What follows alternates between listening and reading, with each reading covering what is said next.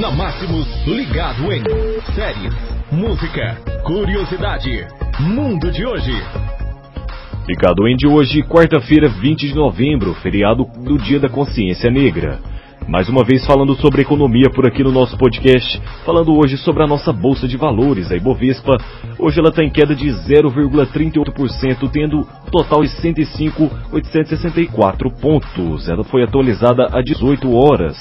Falar também sobre as moedas né, de câmbio dólar, euro. Nosso dólar comercial está custando 4,19, está em queda de 0,17%.